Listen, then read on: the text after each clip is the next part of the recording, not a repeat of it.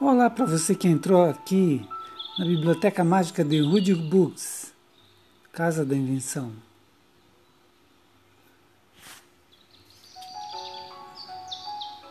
Pragas não precisam ser semeadas. Tudo que você vê no mundo físico foi pensado algum dia.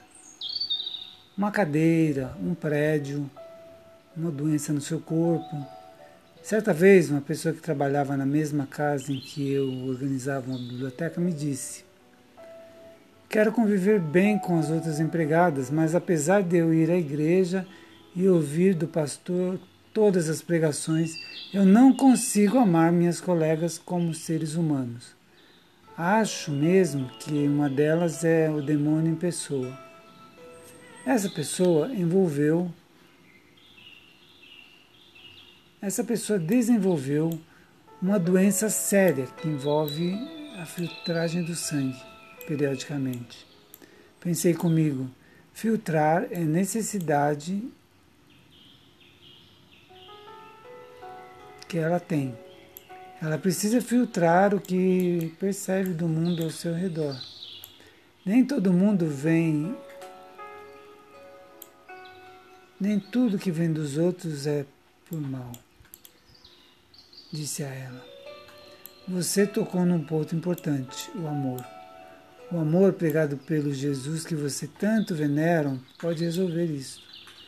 Mas precisa filtrar o que pensa dessa pessoa endemoniada, entre aspas. Não adianta orar na igreja e passar a maior parte da sua vida, pois passamos a maior parte da nossa vida no trabalho, pensando mal de alguém. Você deve ter ouvido um provérbio que diz que o corpo só trans, que o copo só transborda daquilo que está cheio. Se você pensa que essa pessoa pode apenas lhe fazer o mal o dia todo, mesmo que ela não lhe faça, você vai acabar brigando com ela, por qualquer motivo fútil. Mas se você considerar que precisa ajudar essa pessoa a entender que você quer o bem-estar dela, então o amor dará um jeito de harmonizar seu relacionamento com ela aos poucos. Nesses tempos queremos coisas de imediato e com o amor não é assim. Se você não quer o bem dela, então o problema está com suas escolhas.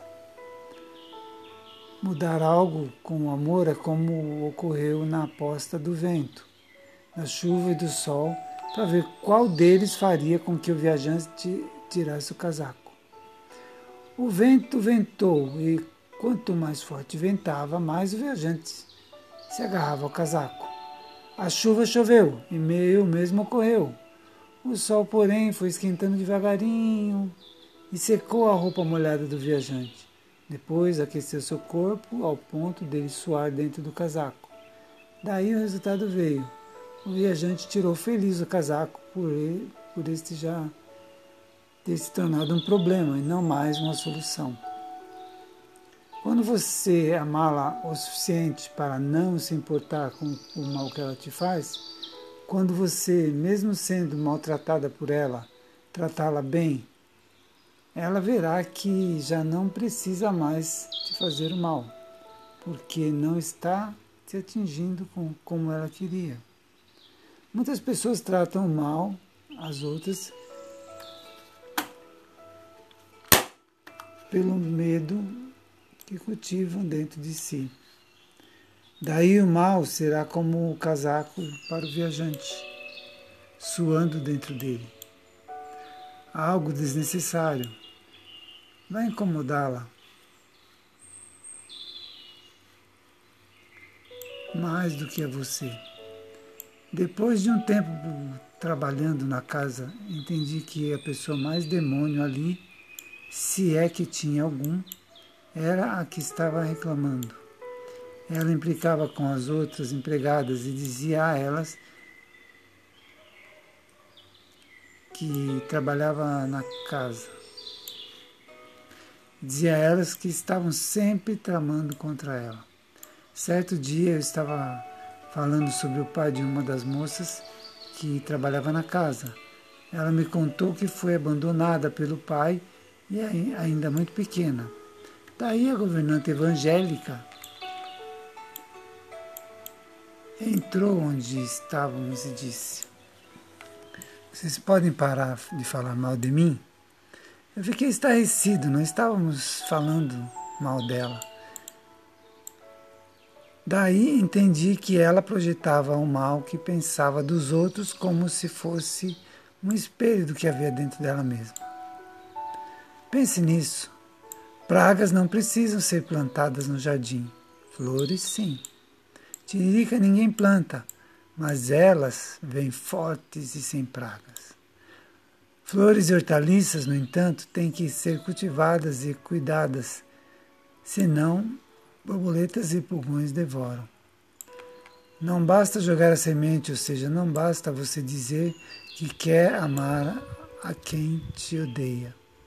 Você pode começar por pensar no bem dessa pessoa e que ela está agindo equivocadamente porque é o melhor que pode fazer nesse momento de sua evolução. Cultivamos nosso jardim através do que pensamos de nós mesmos e dos outros. As relações de trabalho são fáceis. As relações de trabalho não são fáceis. Temos que desenvolver muito o amor para podermos lidar com as diferenças que não ocorrem por maldade das pessoas, mas sim para nos ensinar o que precisamos aprender. Eu sou Rude Santos, organizador de bibliotecas particulares. Se você tem uma biblioteca que deseja organizar, entre em contato pelo meu celular 11 9 89 14 9653. Repito, 11 9 89 14 9653. Obrigado pela audiência.